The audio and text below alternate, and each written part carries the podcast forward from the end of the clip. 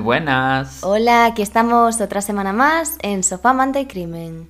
Tu podcast de crimen de confianza. Y el más cutre que tengas en tu biblioteca, seguramente. A ver, en eso sí que somos reyes de lo Sí, cutre. sí, eso es así, ¿eh? La verdad. Pero bueno, es lo que hay. Por eso entendemos que estáis aquí por eso. Porque si no, ¿qué hacéis?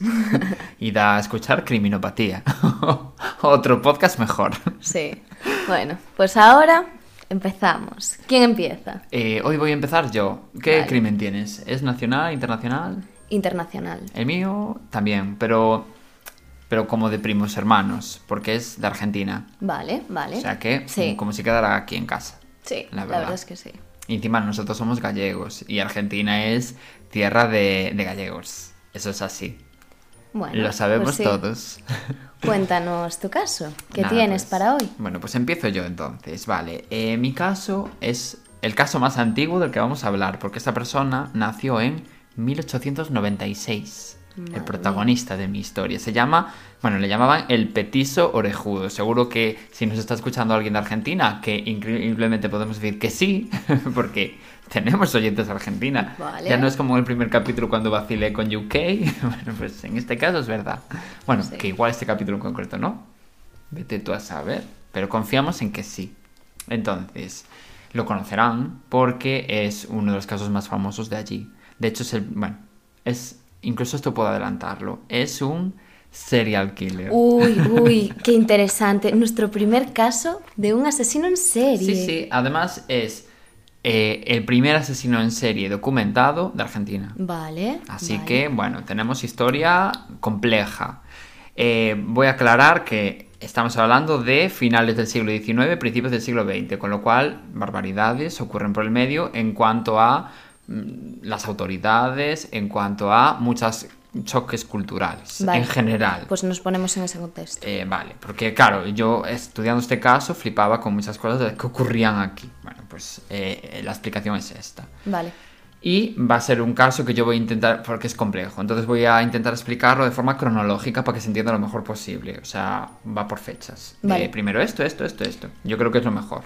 Yo quiero decir algo importante. A ver, ¿conoces el caso? No. Ah, Pero quiero decir algo sobre los asesinos en serie. ¿qué? Que una vez escuché que un asesino en serie, como que desde la infancia, obviamente porque todo como que afecta e influye desde, desde Sí. que somos bebés. Bueno, pues que los asesinos en serie, que uno de los, o sea, los tres rasgos que definen, que podemos ver o intuir que puede llegar a ser un asesino en serie es un niño que se mea a partir de los siete años. O sea, Otro. yo... Tú, Sí. anda.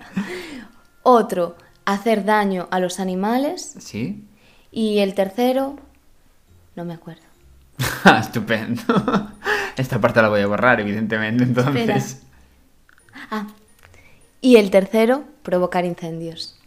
Vale, o sea, que un niño que se mea, asesina a bichos y hace incendios, serial killer. Claro, a ver, no tiene por qué ser súper determinante, pero que son como... rasgos en común entre todos los asesinos en serie. Sí, a ver, no todos lo tuvieron que hacer, pero Ya. quiero decir, como que es muy característico de asesinos en serie y que se ve ahí como Sí, que algo que falla. Si tú tienes un hijo que hace esas tres cosas, no pasa nada en principio, Claro. pero mm, está, échale un ojo, por si acaso. Sí. vale. Siempre comprendo. quise contar eso porque me pareció como súper curioso y a ver, tiene sentido. Dañar a los animales es como Sí, algo... demuestra poca empatía. Sí, y es algo como muy típico de un asesino en serie que cada vez que escuchas un caso te dice, uy, ¿y los animales? Y tú ya... bueno, pues de, hecho, voy a comenzar a hablar de la infancia de este chico. Vale. Porque ya que me has introducido el tema, ¿no? Bueno, Sí. pues el caso es que la familia de este chico que se llama Cayetano Santos Godino, ya digo, alias el petiso orejudo, pero bueno, Cayetano. Lo vamos a llamar Cayetano, que además es un nombre que nos gusta. Sí, Entonces, pues bueno, el caso es que la familia de este chico era de Italia, ¿no? Bueno, en la época había mogollón de inmigración italiana en, en Argentina, ¿no? Aparte de gallega, también había italiana. vale. Los padres de este chico se llamaban Fiore y Lucía. Y el caso es que mm, Fiore, el padre, era un alcohólico que, bueno, maltrataba mogollón a todos sus hijos, ¿no?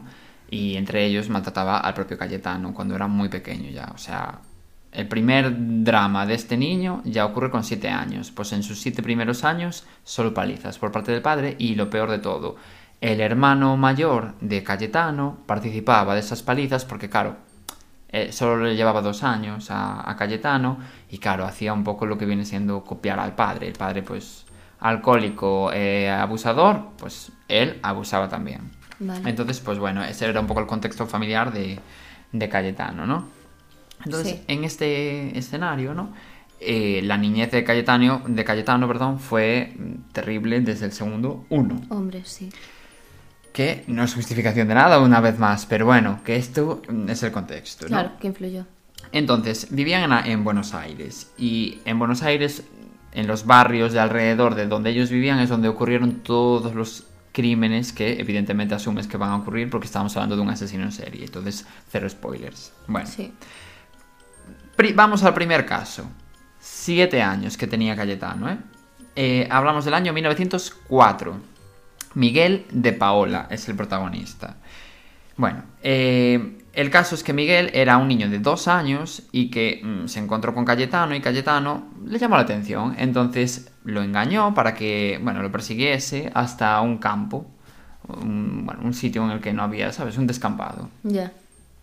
Y allí lo golpea eh, para arrojarlo después sobre un montón de espinas. Dios. El niño tenía dos años, ¿eh? Y Cayetano tenía siete.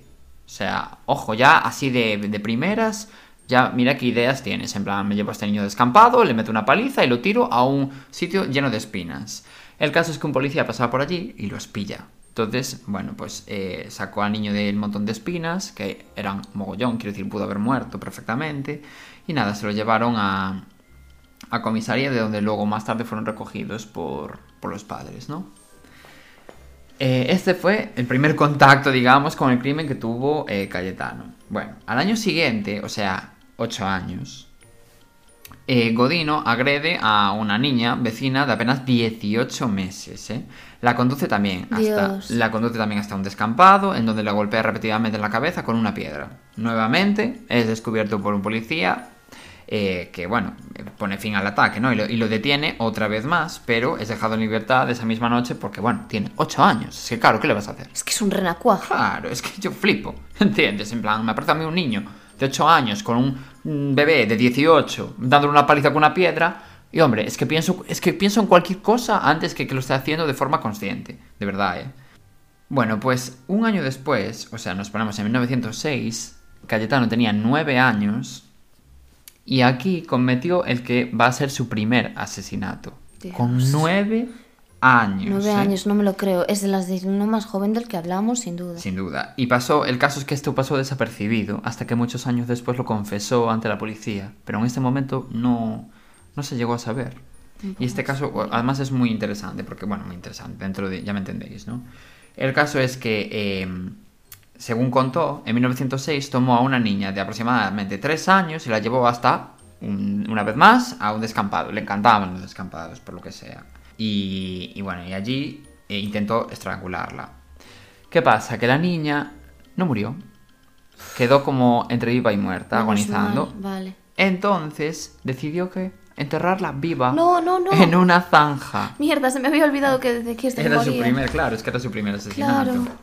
Ay. Y cubrió esa zanja después con latas y tierra. Y ahí quedó, ya digo, abandonado. Años más tarde, cuando confesó este crimen, intentaron ver a ver qué había pasado allí, ¿no? La policía. Porque el chico dijo en dónde había sido, qué descampado había sido, pero Vale. no encontraron nunca eh, a la niña, continúa desaparecida de- a día de hoy. ¿Por qué? Porque en el descampado en el que ocurrió esto había un edificio de dos plantas construido.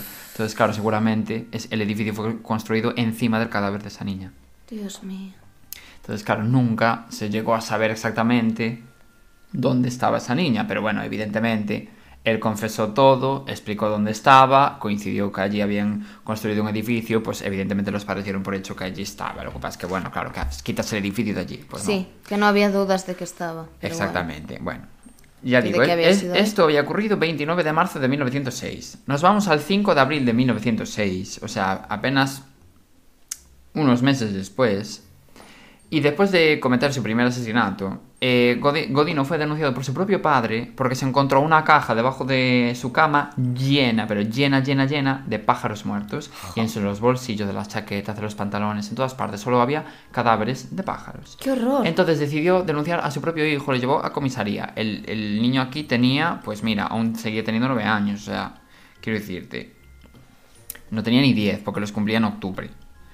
Eh, bueno, el caso es que le dijo a la policía en su momento que necesitaban que se quedaran con el niño, no podían soportar más al niño, que no lo daban controlado, tal. Claro, y es el que a saber niño- qué hacía. Claro, y el niño ingresó en un reformatorio, Vale, vale. pero estuvo allí nada, mm, tres meses. Pues no vale. Mm, O, o dos. Eh, a ver si lo tengo. Creo que lo tenía por aquí apuntado. Sí, pues efectivamente, dos meses.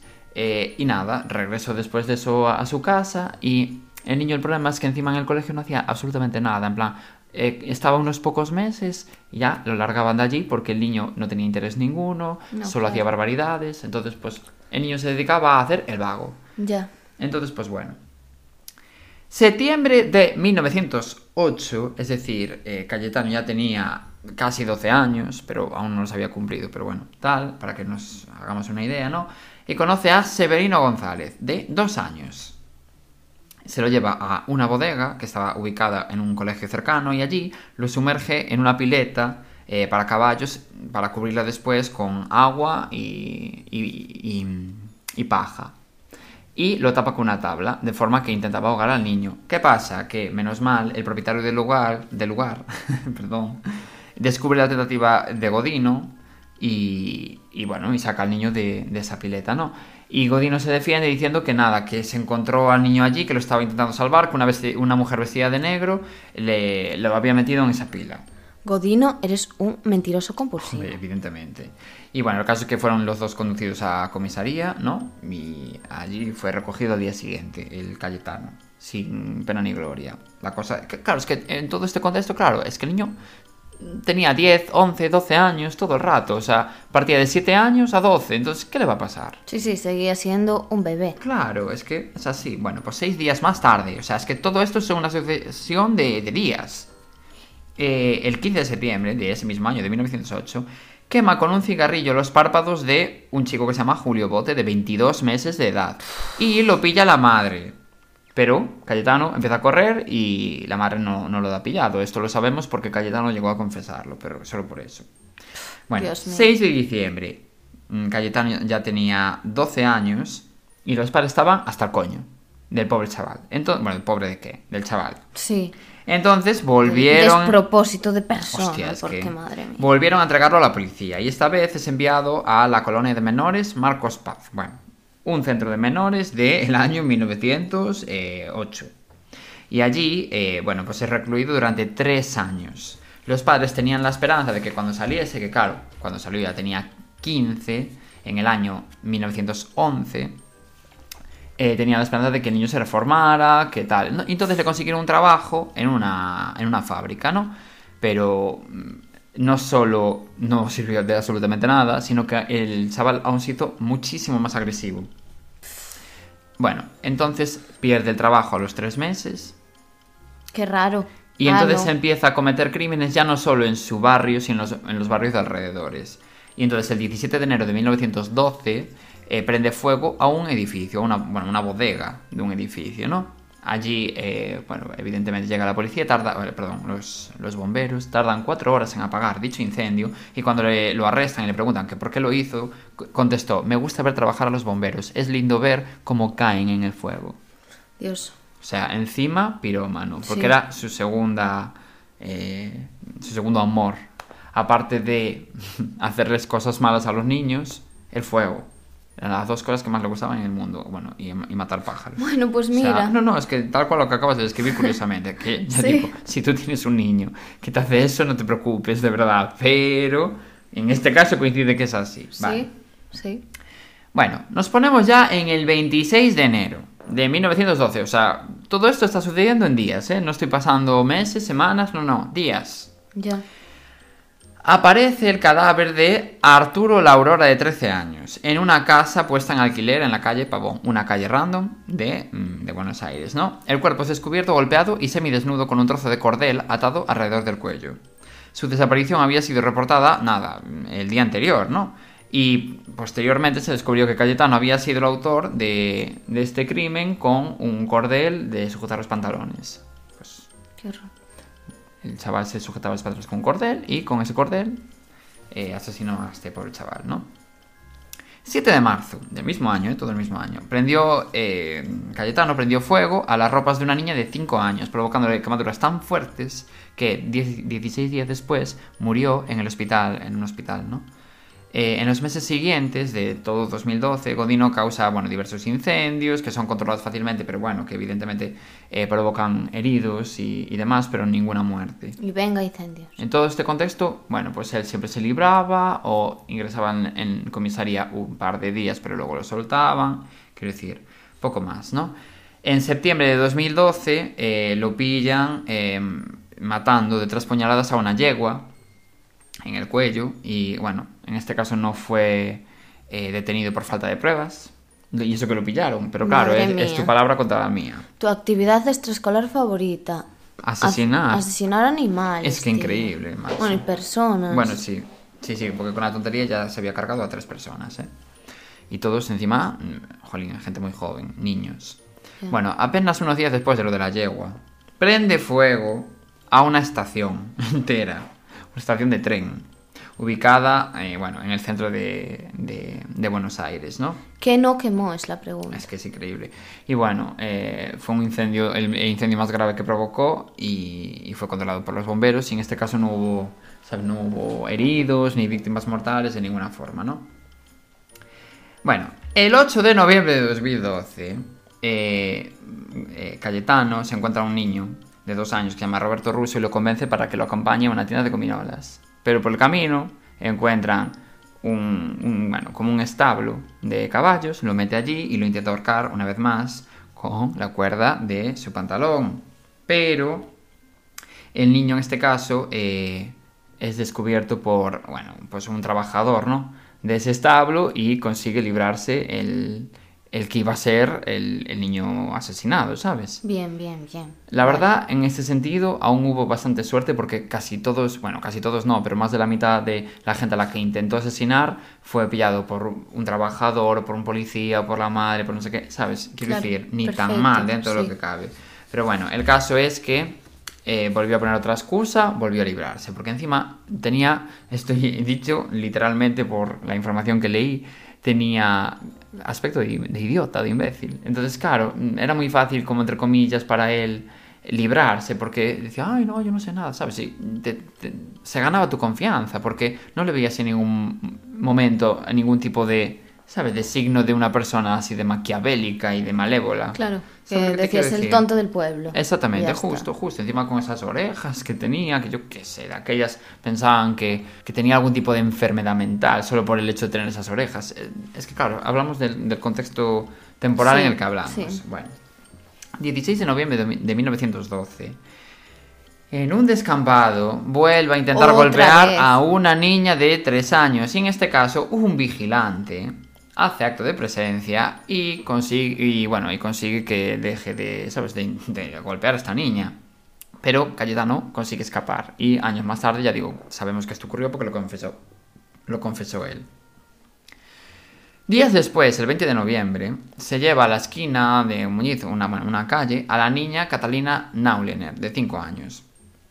Busca un descampado cercano, tal, pero antes de encontrarlo, la menor se resiste a seguir.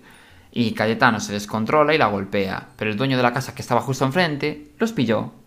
Una vez más, ya digo, la gente teniendo relativamente suerte. Pero bueno, tal. Y bueno, el caso es que una vez más Cayetano logra huir.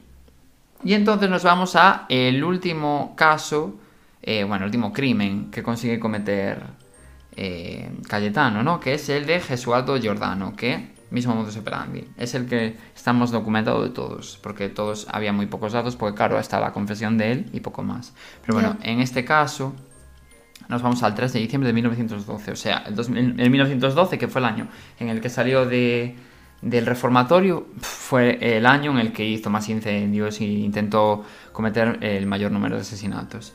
El caso es que se encontró, ya digo, a un niño que se llamaba Gesualdo Giordano. Bueno, el caso es que convence al niño para que lo acompaña hasta una tienda de caramelos y por el camino se encuentra en un almacén. ¿no? Intentó incluso convencer a más gente por el camino, pero el resto de gente, bueno, pues escapó, no sé, no, no se fiaron de él por lo que sea, pero Gesualdo sí. Sí, Y se que me- les daba mal rollito. Claro. Y nada, el caso es que Gesualdo por el camino tampoco le moló, por lo que sea, se asustó. Entonces intentó escapar de, de este almacén, ¿no? Pero Cayetano mm, cogió otra vez la cuerda del pantalón, lo intentó ahogar, pero Gesualdo se resistía, todo el rato se resistía, entonces no llegó a morir.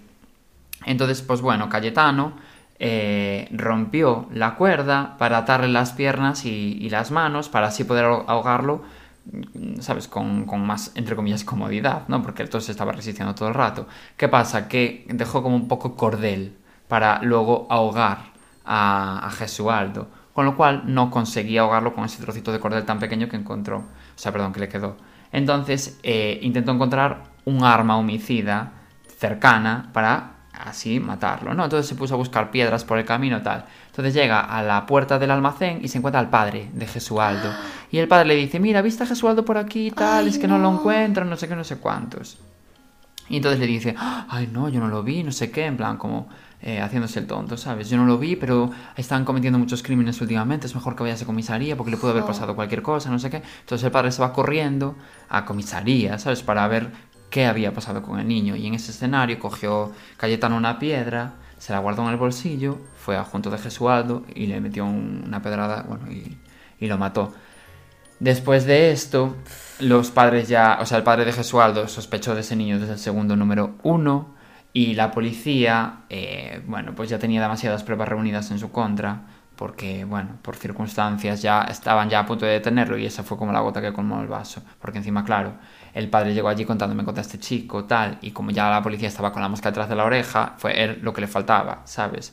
Entonces, nada, cogieron y, y, y lo, lo detuvieron. Y en un principio el juez, eh, bueno, pues después de que Cayetano confesara todos los homicidios y todas las tentativas de asesinatos que hizo y todos los incendios, decidió que tenía algún tipo de problema de salud mental y lo metió en como una especie de psiquiátrico, ¿no?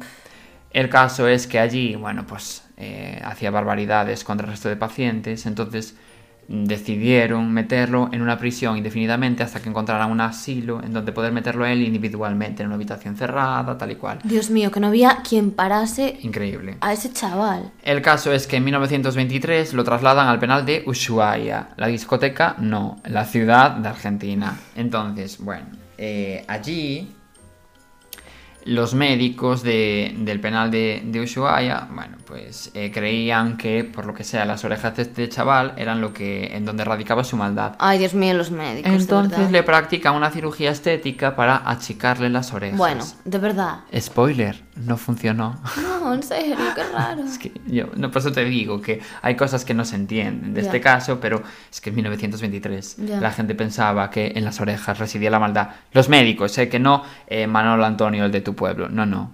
Los médicos. Bueno. Y en 1936 Cayetano pidió la libertad, pero no se le concedió en ningún momento porque, bueno, ya estaban hasta los huevos, básicamente, ¿no? Normal. Y en el año eh, 1944 apareció muerto, en el 15 de noviembre de 1944, en, en la cárcel de Ushuaia. Y hay varias teorías al respecto, pero bueno, eh, parece ser que fue abusado constantemente por sus, por sus eh, compañeros de celda, por los crímenes que había cometido, ¿no?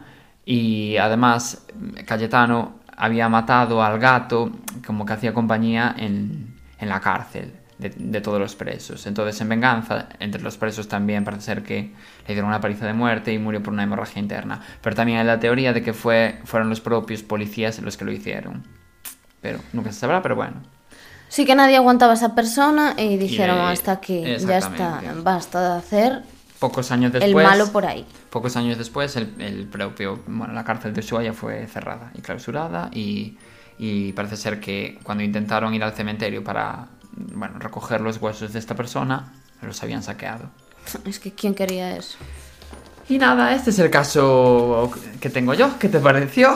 Muy bien. Madre mía. Increíble. O sea, muy bien, no, me No. parece terrible. No, claro, es que... Pero- Encima, es que a mí me pareció heavy por el tema de que todos los que participaron, bueno, participaron, ¿de qué? Todos los que tuvieron la mala suerte de encontrarse con esta persona eran niños, do- dos, tres años. O sea, la persona más mayor que pudo haber aparecido por aquí tenía 12.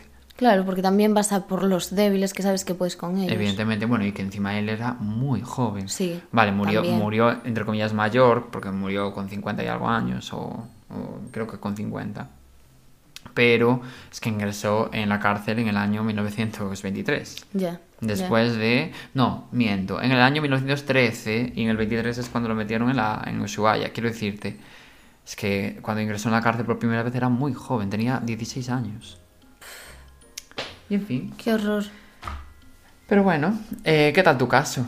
Te toca a ti ahora. Pues nos vamos de un caso súper antiguo a uno muy actual. Y te voy a decir que es el más actual que seguramente haya en todo este podcast. Ostras, increíble. Sí, me arriesgo a decir eso. Sí, sí, sí. sí. Mira que el de Jeremy, a pesar de que fuera antiguo, realmente tenía como muchos datos de actualidad. Bueno, no hables de más porque no sabes la fecha. Porque resulta Fue que ayer. es prácticamente Joder. el 13 de noviembre del 2022. Dios, hace nada. Sí, o sea, supongo que todas las personas que nos escuchan conocerán este caso. Porque Incluyéndome a mí. no lo sé. Vale. Te voy a decir que es el caso de. Taran, taran, taran. Quería hacer lo mismo que tú. De los estudiantes de Idaho. No, pues no, no lo conozco. ¿No te suena? A ver, yo la verdad en las noticias Igual desarrollando sí, ¿eh? Igual desarrollando sí, pero así en principio no me quiere sonar. Vale.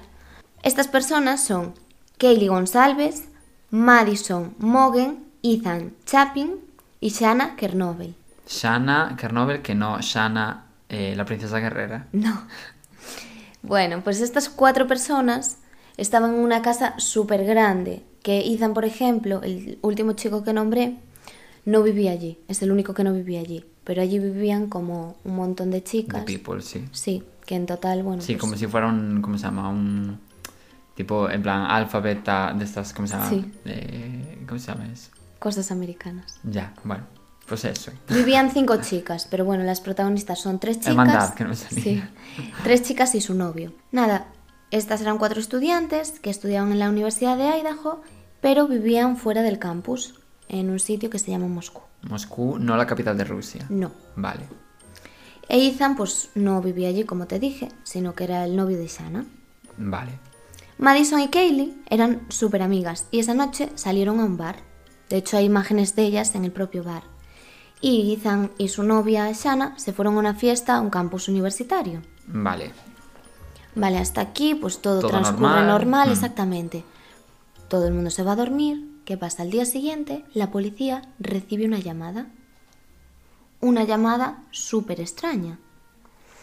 Resulta que Dylan y Bethany, las otras dos compañeras de piso, se encontraron a una de las chicas en el suelo inconsciente, pero no supieron decir quién era exactamente.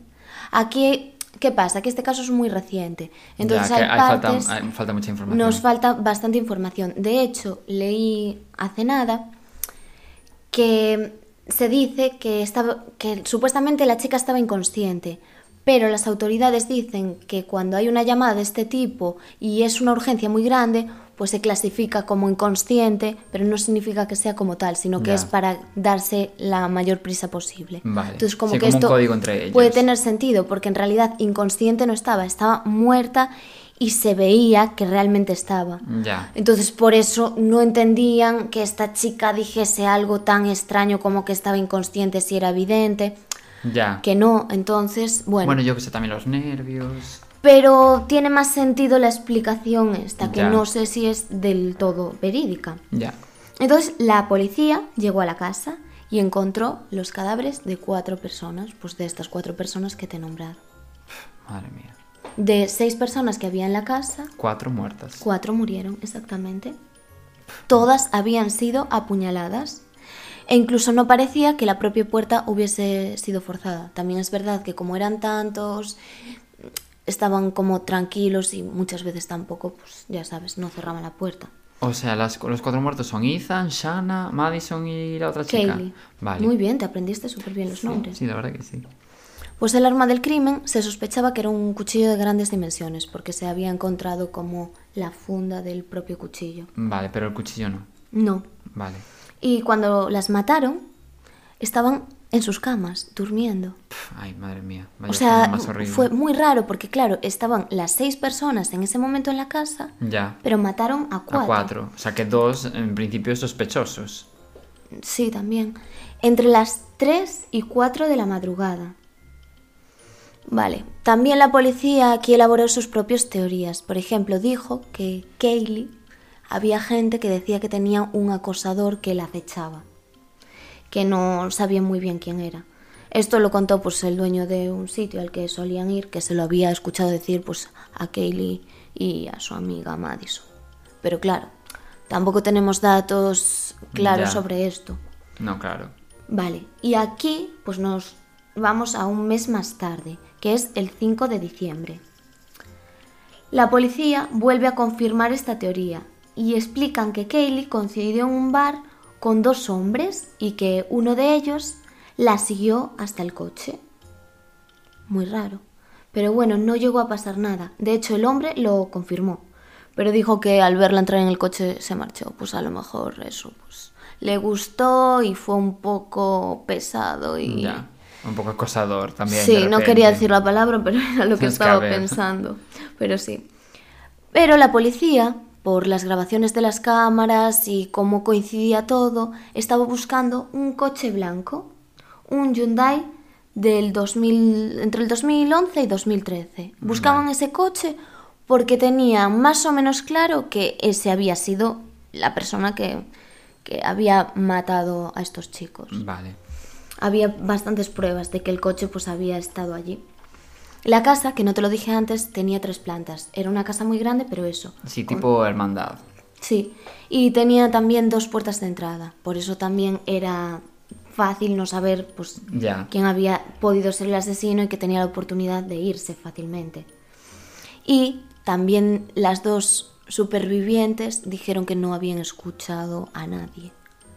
Pero más tarde se contó que Dylan, una de las chicas que... Las dos que quedaron vivas. Sí, una de ellas, que se había encontrado cara a cara con el asesino al salir de, de la casa, después de matar a, a los cuatro compañeros. Vale, o sea que no tiene mucho sentido, porque primero no te encuentras a Claro, nada. pero es algo que tú piensas que es muy reciente, entonces supuestamente Se mezclan se dijo, informaciones. claro, Vale, vale. yo vale. creo que es más eso, que tampoco se sabe nada al 100% porque también se tuvo mucho cuidado con lo que se contaba y lo con, con lo que Vale, no. ya. Ella dijo que había escuchado a alguien dentro de la casa y que escuchó lo que parecía un llanto que provenía de una de sus compañeras y que también había escuchado la voz de una mujer, como diciendo ¿hay alguien ahí? Y después escuchó una voz de un hombre que decía no se preocupen, les voy a ayudar. Y que al salir este hombre de la habitación vio una figura vestida con ropa negra y una mascarilla que le tapaba la boca y la nariz de la persona. Este hombre pasó junto a ella y se fue por la puerta de, de la O casa. sea, asesino sí, pero comprometido con la pandemia también. no, yo creo que era simplemente para que no se reconocido. ya, me supongo. Y tuvo suerte porque, según también escuché, que ya digo todo esto, que no se sabe con... Ya, con absoluta certeza. Claro, exactamente. Según esto, se supone que esta persona, o sea, el asesino, no llegó a ver a la chica. Porque si no hubiese sido Ya, testigo evidentemente. y la hubiese matado, pero se cree que como era como estaba todo oscuro y era de noche, pues que esta chica no Si se quedó medio oculto o lo que sea. y no lo Claro. Ya. eso se piensa. Entonces, bueno, que no se, no se sabe muy bien lo que, lo que ocurrió exactamente. Vale. Y eso, nos quedamos en el momento en el que buscaba el coche y todo eso. Además, la policía ya había estado en esa casa, la conocía porque se celebraban bastantes fiestas allí. Y además, pues eso, se hacía ruido y la policía había ido alguna que otra vez. Entonces, se sabe que había mucha gente que podía conocer cómo era la distribución de esta casa. Hmm. Pero el 30 de diciembre la policía realizó una rueda de prensa para hablar del caso, de lo poco. Y aquí fue cuando realmente se supo ¿Quién, fue el culpable? ¿Quién fue el culpable? Vale. ¿Pensabas que no se sabía? Ya sí pensaba que no, pensé que iba a estar sin resolver, como te encantan que no tengan resolución. Sí. Había arrestado a un hombre de 28 años que se llamaba Brian Christopher. Vale. Pues Brian Christopher. Y estaba investigado en ese momento por, por la policía. Vale, por el pero- homicidio de estas chicas. Vale. O sea, ya sospechaban de él. Sí, porque era el dueño del coche que buscaban Claro. y además, bueno, ahora te cuento. Vale, vale, fue. vale. Brian era un gradu bueno, era y es graduado en criminología. Vale. Lo que pasa es que la detención de esta persona se produjo en otro estado y esto tuvo alguna complicación y sobre todo pues no se tenía mucha información. Además era un tío que tenía fama de ser muy listo. A ver, estaba estudiando criminología, Bueno, sí, pero no tampoco tiene te que ver, garantiza nada. pero como que se le veía como una persona Sí. responsable, seria e inteligente. Vale. Que dices tú, a, a sí, en ver, plan luce inteligencia. sí, que no tiene nada que ver, Pero pero a lo mejor no da el perfil de asesino, de persona que no se entera de nada. Pues a lo mejor como en tu caso, Ya. ¿sabes? Y este hombre, pues obviamente fue acusado por los cuatro asesinatos en primer grado y un cargo por robo con allanamiento de morada. vale. Que pues, no sabemos si entró realmente a robar, si entró a A asesinar, porque a ver, claramente, no sé, Claramente. Ya, yo. Vale, y quiero decir otra cosa que súper extraña, no sé. Bueno, después de saberse quién era esta persona, hablaron pues con los conocidos, los- la gente que, que estaba cercana a él.